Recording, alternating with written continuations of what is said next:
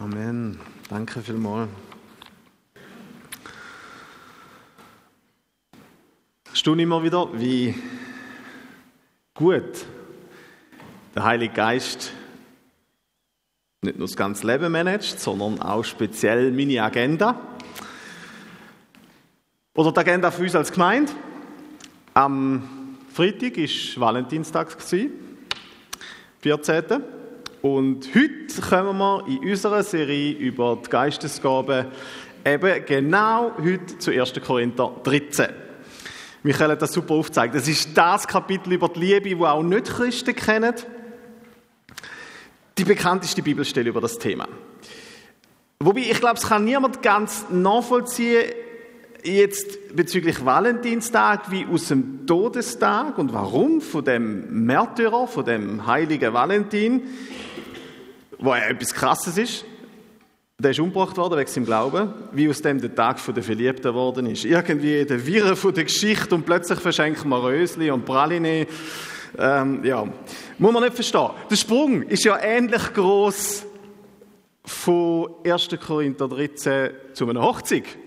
Auch wenn er dort eben überall vorkommt und ich selber auch schon äh, gebracht habe, bei Trauungen. Dort wird ja so gerne über den Text predigt oder wird mindestens gelesen. 1. Korinther 13. Und das ist natürlich nicht falsch, wenn einem Perle die Vers mit in die Ehe zu geben. Was der Paulus da schreibt, das sind prima Inputs fürs Zusammenleben. Wirklich etwas Gutes. Nur, eben, 1. Korinther 13 handelt eigentlich überhaupt nicht vom Heiraten und von der ehelichen Liebe.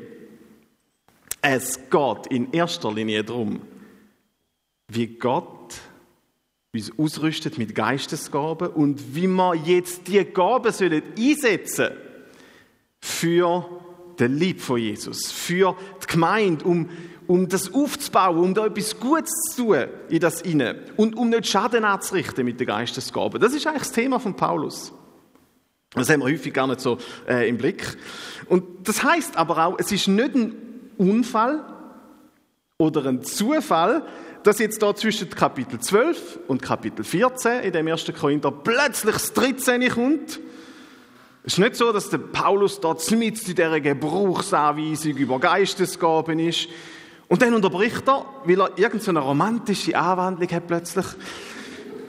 Und also, also, da fällt mir ein, Liebe ist eigentlich schon etwas Schönes. Komm, wir philosophieren ein bisschen über das. So. Das ist überhaupt nicht die Linie, wo er da, der, der rote Faden, den er hat. Nein, er hat die Christen in Korinth, von dem damaligen Korinth, vor sich. Und die haben ja die, die sogenannten Charismen, die Geistesgaben, leider falsch interpretiert.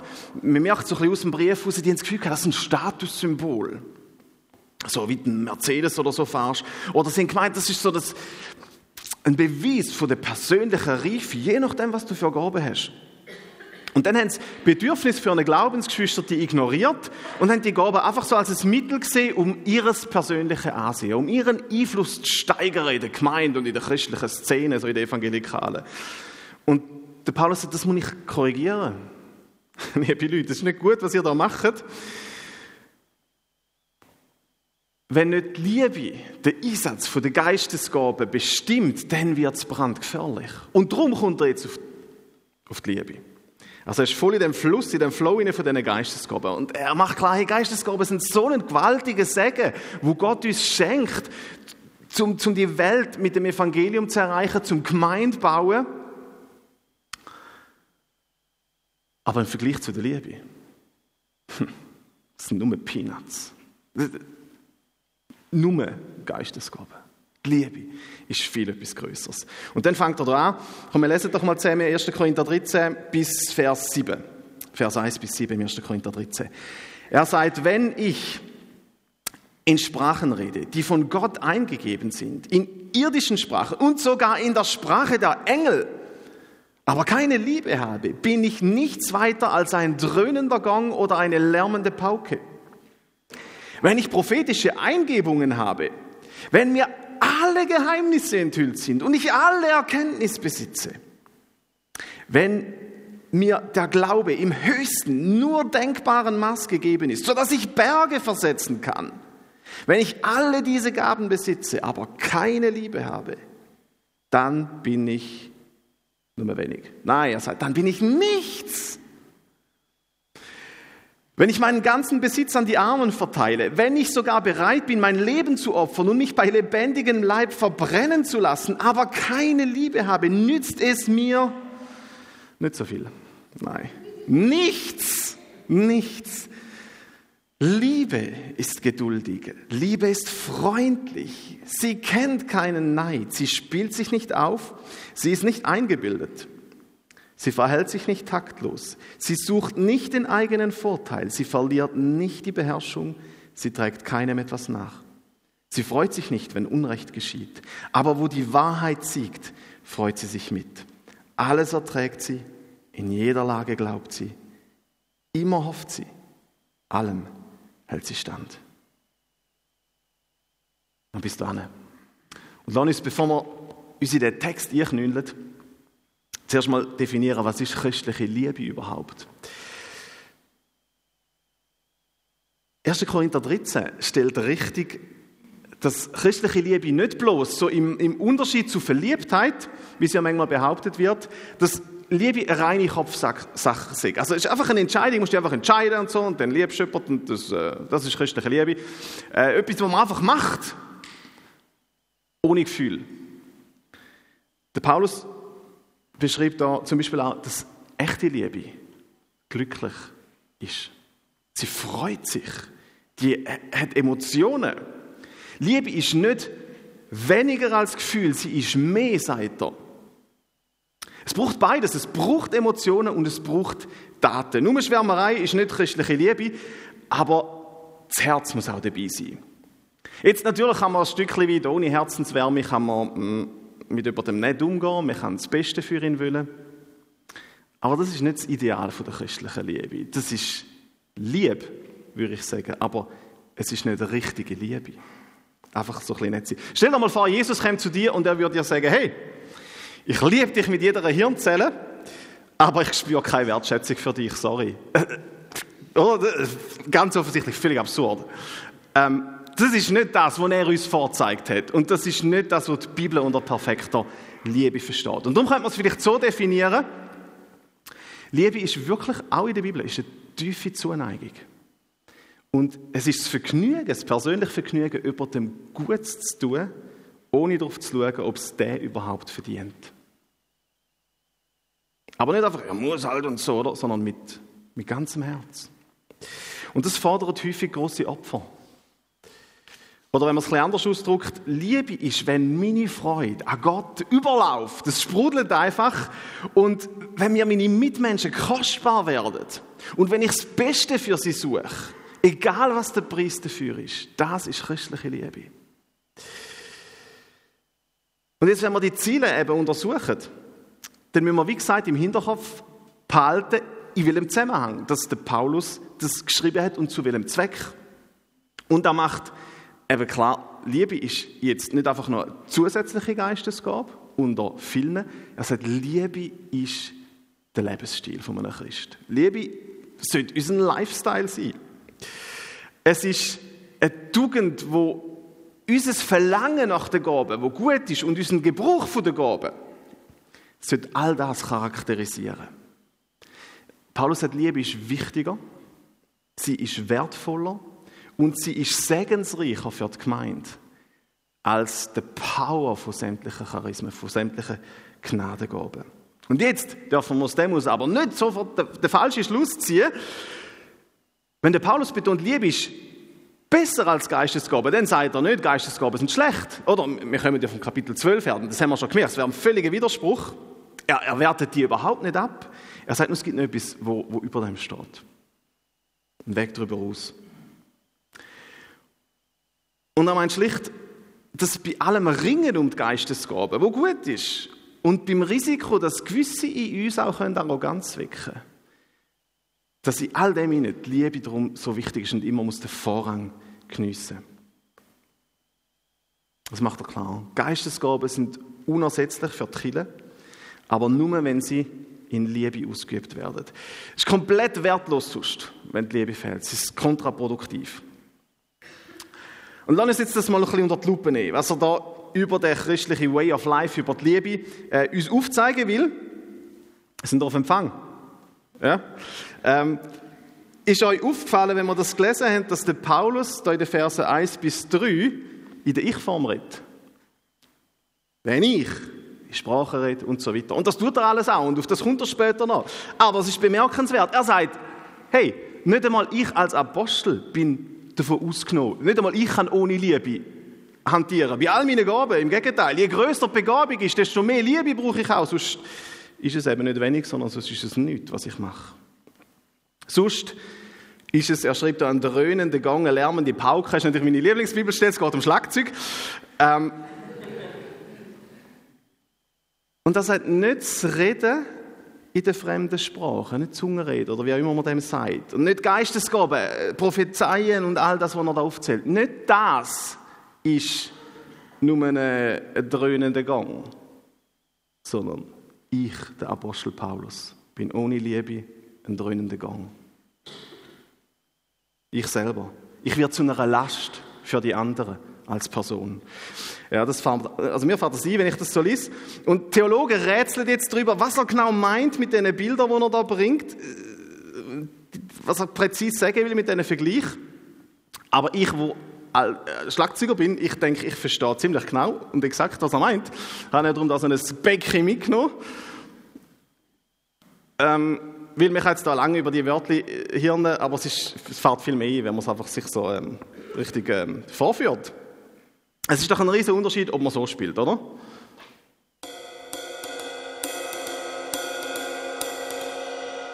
Oder ob man so umgeht mit dem Ding. Äh, ich glaube, er meint das. Er meint genau das. Jetzt sind wir alle wach. Kann Ihnen ein anderes Beispiel bringen. Das ist ein Vertreter auch von meiner Schlagzeugerzunft, der das vor ein paar Jahren unabsichtlich mal live, noch ein im gröberen Stil, vorgeführt hat. Die einen kennen es vielleicht. Das ist ein Video, wo, das ist viral gegangen. Es hat anderthalb Millionen Klicks generiert auf YouTube. Und das sagt alles darüber, was passiert, wenn man quasi leblos äh, Musik macht. Wir schauen mal schnell rein. And I will call upon your name. Keep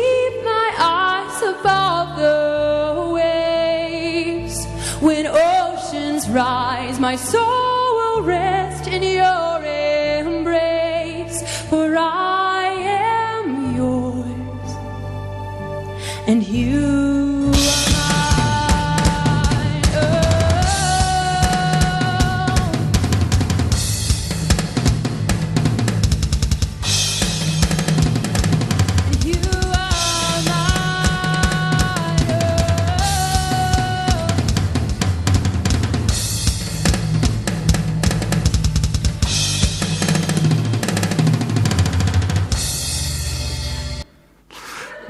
Mann. Mich putzt wirklich jedes Mal, wenn ich sie da schaue. Äh, sie gibt sich so Mühe, oder? Und äh, ja, bam. Ja, es ist eine ziemlich eigenwillige Interpretation von Oceans, von Hillsong, die er da abliefert. ich hoffe, es, äh, es ist auch nicht so, wenn ich da an dem Ding hocke. Bei uns. es würde in diesem Stil übrigens noch weitergehen. Das ist einfach nur ein Ausschnitt. Und was mir auffällt, der Typ ist technisch schon versiert. Also man kann nicht sagen, der hat einfach keine Ahnung, der kann nicht spielen. Ähm, aber der ist nicht musikalisch, dem fehlt das Einfühlungsvermögen. Und das Ergebnis ist ein völliger Overkill, oder? Er scheppert einfach alles zu. Und er zerstört die ganze Lobpreisatmosphäre damit. So ein bisschen wie, kommen wir vor, wie der Elefant im Porzellanladen, das sprichwörtlich. So führt er sich auf. Und das ist der Punkt von Paulus. Er sagt, schau, und ich hoffe, es fällt uns ein und es bleibt uns, so ähnlich sind wir, wenn man Geistesgaben ohne Liebe anwendet. Dann sind wir genauso wie der Schlagzeuger oder wie ein Becken, der ihn einfach drüber abprügelt. Ähm, wenn wir das machen ohne eine liebevolle, ohne eine dienende Haltung. Und das gilt nicht nur für Geistesgaben, es gilt eigentlich generell für christliches Engagement. Die Geistesgaben haben so ein gewaltiges Potenzial. Du musst noch mal reinschauen in die Bibel, wenn du sie vor dir auf den Knie hast. Der Paulus sagt, hey, mit Geistesgaben kannst du Einblick bekommen in, in himmlische Geheimnisse. Mit Geistesgaben kannst du Hindernisse aus dem Weg räumen, Berge versetzen. wenn es um, ums Reich Gottes geht. Du, du kannst enormes leisten in der Armenfürsorge, in sozialwerkrechtliche und so. Du kannst sogar den Mut aufbringen, dank Geistesgabe in Märtyrertod zu gehen und dabei zu singen. Das kannst du alles, sagt er. Geistesgaben können so ein riesiges Zeugnis sein für die Herrlichkeit von Gott und sie können dir als Christ so einen Schub verleihen. Und dann wieder der Punkt, oder? Aber ohne die richtige Motivation, alles für Katz. Alles. Ich glaube, wir haben es verstanden langsam, oder? Und es ist übrigens aufschlussreich, einfach so zu mitnehmen, wenn, wenn man das Prinzip mal auf die restlichen Bereiche vom Gemeindeleben und für unser Glaubensleben übertragen. Also auf die Anzahl Stunden, wo wir ehrenamtlich investieren und denken, oh, ich mache so viel. Paulus sagt, ohne Liebe. Die Höhe den Spenden, die wir geben. Die Größe vom Saal, wo wir haben können bauen und so. Oder die akademischen Titel, wo uns vielleicht schmücken und, und wo uns befähigen, über theologisch so richtig in Grund und Boden jetzt diskutieren. Paulus sagt, ohne Liebe, das gilt für alles, oder? Vergiss es. Es bringt keine Frucht. Und was macht jetzt echte christliche Liebe aus? Er identifiziert, sage und schreibe 15 Eigenschaften von, von echter Liebe. Und die werden wir kurz streifen. Er sagt, Liebe ist geduldig. Und wenn er von Geduld redet bei der Liebe, dann meint er nicht, dass, dass Liebe so die Fähigkeit ist, so im Kern zum Langeweile aushalten. Oh, man ist einfach geduldig und so. Sondern was er meint, ist, Liebe zeigt Ausdauer zmitzt in den Schwierigkeiten hinein. Also sie ertreibt die, wo rüppelhaft zu einem sind. Sie ertreibt die und zahlt sie nicht heim. Das meint das griechische Wort, das er braucht. Und in Bezug auf Geistesgabe bedeutet das, äh, zum Beispiel, dass ich andere nicht vorschnell kritisiere für die Art, wie sie ihre Gabe einsetzen. Wenn es für mich vielleicht ein bisschen schräg ist, ein bisschen ungewohnt ist und nicht so mein Stil, dass ich Geduld habe. Er sagt, die Liebe ist freundlich. das ist ganz eine wichtige Ergänzung, weil du kannst geduldig sein mit jemandem und gleichzeitig fies zu einem. Und es geht. Aber er sagt, echte Liebe empfindet so ein warmherzig fürs Gegenüber. Die verhalten sich wohlwollend. Und im Blick auf Charisma heißt es, äh, es gibt so ein viel konstruktiveres Miteinander, wenn ich andere mit ihrem Gabenprofil annehme, so wie sie sind, das, was sie können, wo Gott sie eingeleitet hat, wenn ich ihnen Komplimente dafür mache, statt sie kritisiere, weil sie nicht so sind, wie sie in mein Schema passt, äh, sie sogar verurteilen vielleicht. Liebe ist freundlich, sagt Paulus, in Bezug auf Geistesgabe. Das ist sein Fokus. Er sagt, Liebe ist niedlos. Wenn jemand eine Gabe bekommen hat, wo dir fehlt.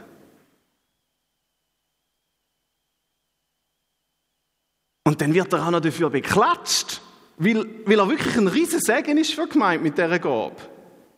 Dann reagiert Liebe nicht, indem sie dem das missgönnt. Das ist der Punkt von Paulus.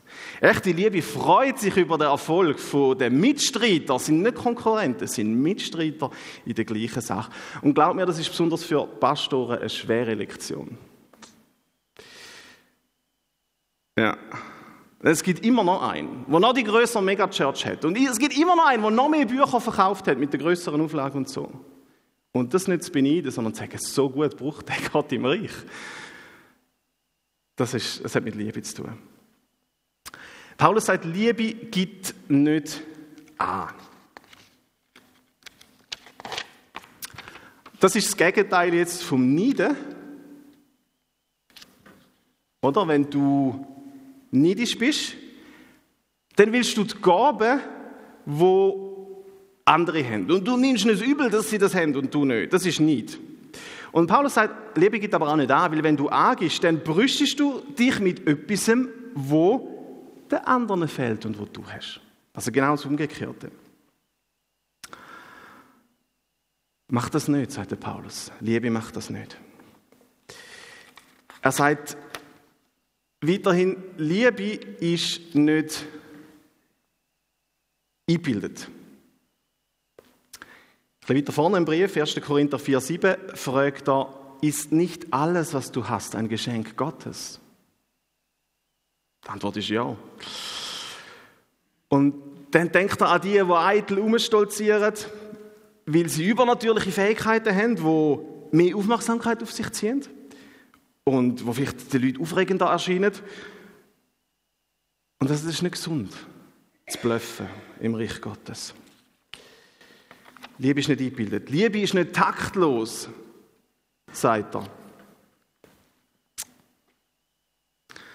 Die anderen können so penetrant sein, die können so fordernd sein, wenn es um den Einsatz für ihre eigenen Gaben geht. Vielleicht bist du schon mal in einem Gottesdienst gehockt, ähm, wo, äh, kennst du die Sorte von Person, wo einer gekommen ist, der das Gefühl hat, ich bin ein Prophet, ich muss jetzt gerade reden und führen ist und das Mikrofon kapert hat oder so.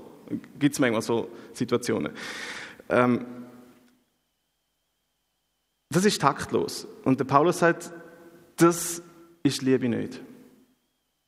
Also wenn man das Gefühl hat, ich weiß, was die anderen können und müssen und was ich jetzt und so geht. Und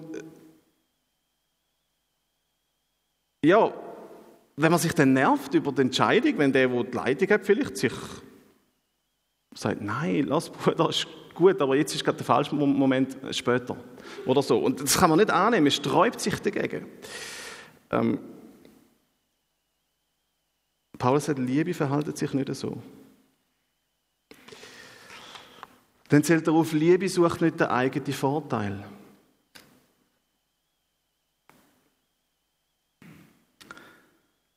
Aber wenn man berechtigt wäre, etwas zu tun, Liebe lässt anderen den Vortritt, meint er.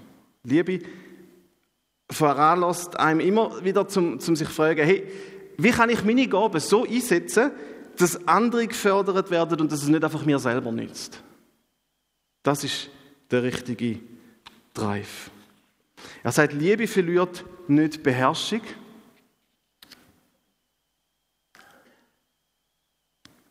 Oder wir können auch anders übersetzen, Liebe lässt sich nicht reizen. Vielleicht kennst du Leute, die so empfindlich sind. Extrem empfindlich. Also so ein bisschen wie Nitroglycerin. Musst immer das Gefühl haben, das ist eine Bombe, die gerade hochgehen könnte. Wenn irgendein Anlass ist, musst du ständig Angst haben. Oder irgendeine Erschütterung, bam! Paulus sagt, liebende Christen sind nicht so, sie sind gutmütig. Und er sagt weiter, sie sind nicht nachtragend. Es gibt so Fälle, wo dich jemand, gerade auch wegen dem Thema Gaben, tief verletzt verletzt hat. Vielleicht hast du so Erfahrungen gemacht in deiner Biografie, wo jemand sogar sündigt gegen dich. Und Liebe geht dann nicht an und sortiert die Fälle in eine Akte ein und wartet darauf, um das dem anderen irgendwann mal ins Gesicht zu klatschen. Oder, Schau mal, das hast du alles in den letzten Jahren und so. Ähm, Liebe führt nicht eine Strichliste, meinte Paulus. Die vergibt nicht nur rasch, die probiert sogar zu vergessen. Hm. Krass. Er sagt, Liebe ist nicht schadenfroh.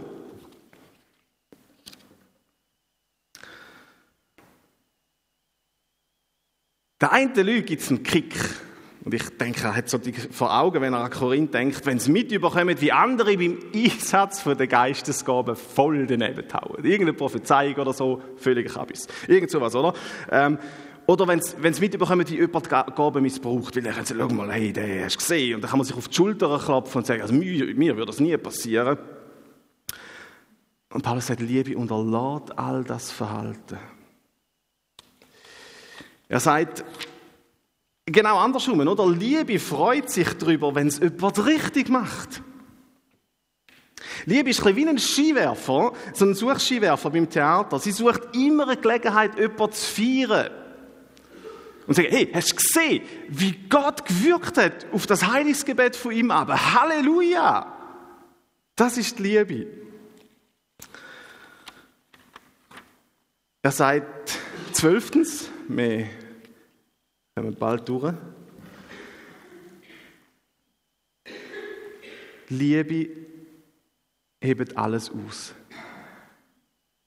Liebe haltet alles aus. Echte Liebe befähigt uns auch, mühsame Zustände durchzustehen. denken, das Chaos, das die in Korinth, in dieser Gemeinde. Und das Ellbögeln, das die hatten.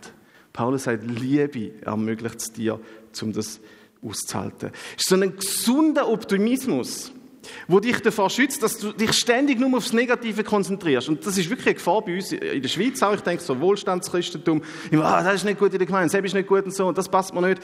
Er sagt, Liebe schaut nicht auf das. So ein gesunder Optimismus, wo dich schützt und dich durchheben lässt. Auch wenn nicht alles optimal ist. Liebe verliert nie den Glauben, ist sein 13. Punkt. Jetzt, der Paulus will sicher nicht, dass wir lichtgläubig sind, dass wir naiv sind. Was er meint ist, Liebe ist großherzig. Liebe ist nicht misstrauisch. Die schenkt dem Gegenüber einen Vertrauensvorschuss. Liebe haltet dich davor zurück, am anderen immer die schlimmsten Absichten zu unterstellen, wenn nicht ganz klar ist, oder aus welchem Motiv das er haltet. Ich habe es vor kurzem erlebt, eine schwierige Sitzung, ein schwieriges Gespräch mit jemandem müssen führen wo genau das gemacht hat. Der hat ständig all meine Beweggründe in Zweifel gezogen und hat nach irgendetwas gesucht, um mir einen Strick daraus zu drüllen. Das ist niemand aus der Gemeinde, darum kann ich das auch erzählen. Aber ich wollte mit ihm zusammenarbeiten. Und es war so mühsam und es war unmöglich. Und einfach lieblos. Ganz schwierig. Und in all dem sagt Paulus darum, auch wenn es so ist, Liebe gibt die Hoffnung nie auf. Das ist der zweitletzte von seinen Liebesbestandteilen. Liebe ermöglicht es dir, den Leuten eine zweite Chance zu geben. Vielleicht sogar eine dritte und eine vierte, wenn es es braucht. Mir fällt das immer ein, der Markus in der Bibel, der die Missionsreise abgebrochen hat. Der Paulus und der Barnabas im Seich hat sich einfach abgesetzt und es geht ja nicht um Evangelisation, also es geht um Gott von der Evangelisation. Die sind unterwegs gewesen mit ihren Geistesgaben, haben Reich Gottes gebaut und er lässt sie einfach sitzen. Und der Barnabas gibt dem Markus eine Chance für einen Neustart. Der Paulus auch. Es ist schön, dass er das alles so bringt. Wir sehen auch, er ist wirklich nur einfach ein Mensch gewesen. Er hat viel länger gebraucht. Er, hat geschritten, er hat gesagt, den haben wir sicher nicht mit und so. Bis er dann irgendwann später an den Punkt kam, dass er können sagen, oh, ich schätze den Markus. Das merkt man dann in den Briefen. Erst in den Briefen. Dank dem Heiligen Geist ist er auch an den Punkt gekommen. Gott hat sein Herz verändert und ihm geholfen, den Markus so zu lieben. Und dann das Letzte, das 15. Und dann haben wir doch ein bisschen unser Herz, wenn wir es auch kennen, zusammen. Die Liebesbestandteile. Er sagt, Liebe bleibt bestehen, was auch passiert. Liebe ist sich bewusst, wer Gott liebt, dem dient alles, was geschieht, zum Guten. Das schließt auch Unangenehmes ein, wo uns zusetzt, wo uns enttäuscht. Aber ja, vielleicht denken wir, oh, es klappt nicht so mit der Gabenkultur in der Gemeinde, wie, wie ich es mir wünsche und so. Liebe bleibt dran.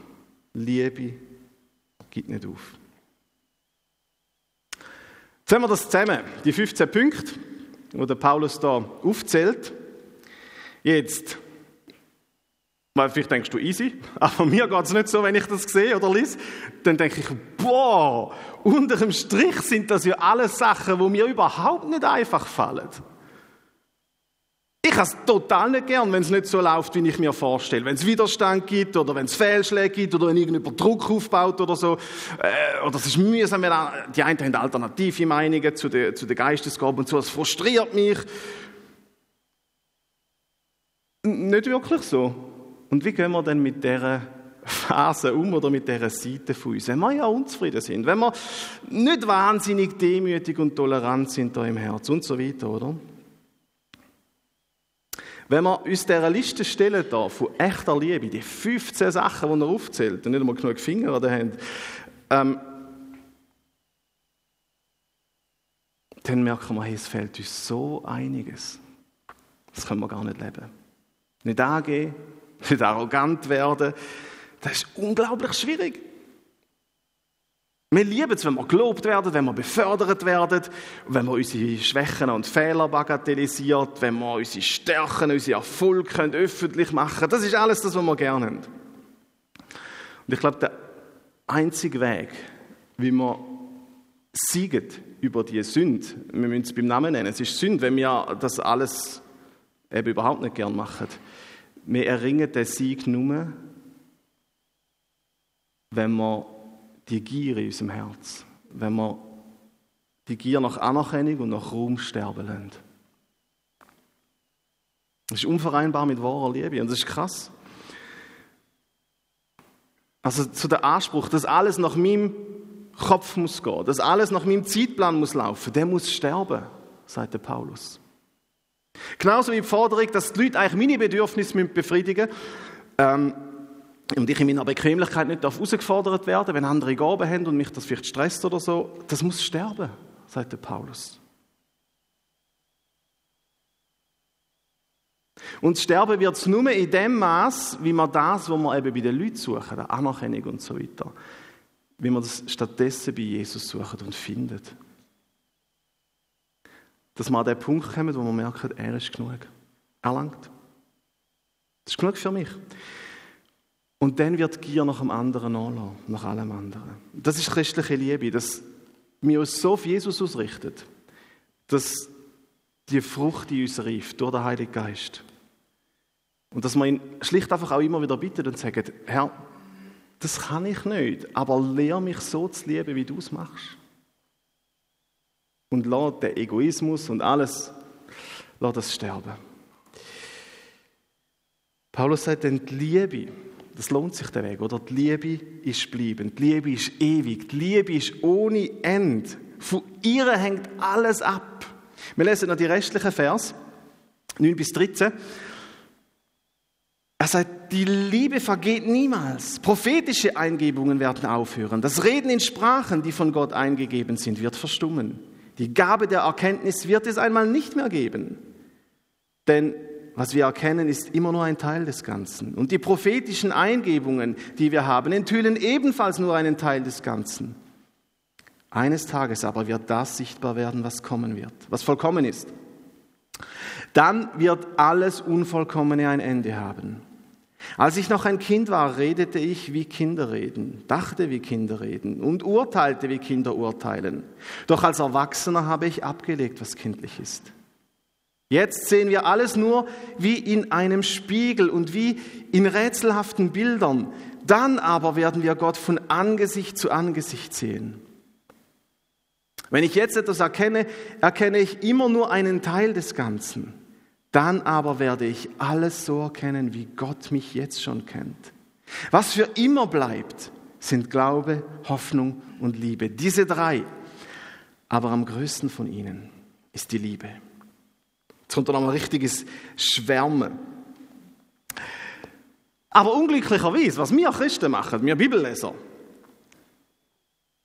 wir verstricken unsere Streitereien, wenn wir die Vers studieren. Streitereien darüber, wenn jetzt Geistesgaben eigentlich genau aufhören oder aufhören sollen oder aufgehört haben. Kennen ihr das? So aus Bibelkommentaren und so? Oder vielleicht auch aus Gemeinden. Ähm, völlig nebensächlich. Das ist gar nicht das, was der Paulus sagen will. Wir übersehen dabei, dass er betonen will, hey, die Liebe wird nie verschwinden. Das ist sein Fokus. Und jetzt das andere müssen wir gleich kurz ansprechen und ich will probieren, den Knopf möglichst einfach zu lösen. Ich habe keine Lust, allzu technisch zu werden und ich vermute, du bist ganz glücklich darüber und nimmst mir das auch nicht übel. Oder? So zum Schluss von der Predigt. Äh, nein, gehen wir nicht mehr so in die Tiefe von der Exegese, sondern es geht einerseits einfach darum, sagen die einen, ob die Gabe vom Reden in Sprache im Laufe der Kirchengeschichte einfach so ausblempert sind. Statt wie Prophetie und Erkenntnis plötzlich abrupt gestoppt zu werden. Und sie tun dann da ganze theologische Gedankengebäude in die griechischen Verben einlesen. Aber die Wörter, die der Paulus da braucht, also sind wir ehrlich, die lassen zur Spitzfindigkeit einfach nicht zu. Das bestätigt jeder griechische Experte. Und dann andererseits geht es um die Frage, ja, wenn ist denn das Vollkommene, wo eben die Prophetie und Erkenntnis stoppt? Wenn ist das? Jetzt nochmal, Geistesgaben sind wunderbar. Wir sind echt auf sie angewiesen. Aber sogar wenn man sie aufs höchste Level entwickelt, aufs perfekteste Level entwickelt, aufs effektivste Level ent entwickelt, Paulus sagt, sie sind nur ein Abklatsch, sie sind nur ein Bruchstück vom Perfekten. Eben von dem Vollkommenen. Wir haben heute ein bisschen Mühe, das Bild zu verstehen, das er da braucht, den Vergleich mit dem antiken Spiegelbild, weil unsere Spiegel heute sind, sind Hände gut, also es ist ein super Bild, wenn du reinschaust, das war früher noch nicht so, gewesen. das war ein bisschen verschwommen. Gewesen. Äh, unsere haben viel bessere Qualität. Aber ich glaube, es ist ein bisschen so, wie, das hat mir meine Frau mal erzählt, wo sie im, beim Optiker war. Und dann war es ein Kind, ein Kleinkind, das einfach schlecht gesehen hat. Und die Eltern sind viel zu lang mit dem nicht zum Optiker. Und dann war es dort und sie hat mitbekommen, wie das Kind das erste Mal eine Brille angelegt hat. Und so, wow! Hä? Wow! Äh, und so, da bleibt das Maul offen und kommt Tränen über. Und der Paulus sagt, Gaben, eben so gut sie sind, die werden so toppt. Du hast plötzlich Brüllen an und es ist scharf. So, nun, was ist es eben? Was ist es, wo, wo noch höher ist, wo dann kommt? Was ist das Vollkommene? Und da gibt es jetzt wieder die größte Streiterei. Die einen argumentieren, das ist die Bibel. Das steht mal noch nicht fertig gewesen. Oder andere sagen, nein, es ist die Mündigkeit der Kille. Also die Kille hat zuerst ein bisschen ihre Kindheit meistern und wo sie dann so ein etabliert war, dann hat sie das nicht mehr gebraucht. Aber der Paulus schreibt da, das Vollkommene, das Wow, wo all das wird überflüssig machen, ist, wenn wir Gott von Angesicht zu Angesicht sehen. Das schreibt er. Auf das spielt er an. Und hey, wenn du in der Offenbarung nachschlägst, Parallelstellen zum Beispiel, das ist der Zustand im Himmel. Dort heißt es, Offenbarung 22, sie werden sein Angesicht sehen über uns. Das, was Froni auch vorgelesen hat, wenn der Himmel beschrieben wird, wenn wir bei Gott sind. Der Paulus redet zweifellos vom zweiten Kommen, von der Rückkehr von Jesus. Das Perfekte, sagt er, wo wird kommen, ist der neue Himmel und die neue Erde. Und dann wird alle Sünde und wird alles Böse beseitigt werden. Dann werden alle Grenzen in dem Leben, wo uns stressen, während der Vergangenheit angehören. Dann werden wir Gott in die Augen schauen können. Und dann werden wir endlich das große Ganze erkennen. Und das ist sein Punkt. Denn. Und erst dann und nicht vorher werden Geistesgaben überflüssig sein. Erst dann werden sie ihren Dienst einstellen. Lass uns zum Schluss nochmal auf die Definition von der Liebe zurückkommen. Wir haben gesagt, Liebe, christliche Liebe ist eine tiefe Zuneigung. Ein Vergnügen, es macht Freude, jemandem Gutes zu tun, ohne darauf zu schauen, ob der das überhaupt verdient. Und das fordert häufig große Opfer. Wir müssen sterben, brauchen ein verändertes Herz von Jesus. Und Liebe ist, wenn unsere Freude an Gott, weil wir auf ihn fokussiert sind, wenn die überläuft, wenn unsere Mitmenschen kostbar werden für uns, wenn wir ihr das Beste suchen, egal was der Preis dafür ist. Und denk an die Liebe, wo Gott zu uns hat, wo er zu dir hat. Er hat Jesus geschickt, um für uns zu sterben. Und er hat ihn nicht geschickt, weil wir so attraktiv und so bezaubernd wären, dass er gar nicht anders hätte können. Paulus stellt die Römer 5 klar, er sagt, wir haben Schuld auf uns geladen. Wir sind von Natur aus gottlos. Wir sind Rebellen. Und trotzdem hat Gott so eine tiefe Zuneigung zu uns. Er ist hin und weg, wenn er an uns denkt. Und er fühlt sich zu unserem Glück verpflichtet, auch wenn es ihn alles kostet, auch wenn es ihn den Tod am Kreuz gekostet hat.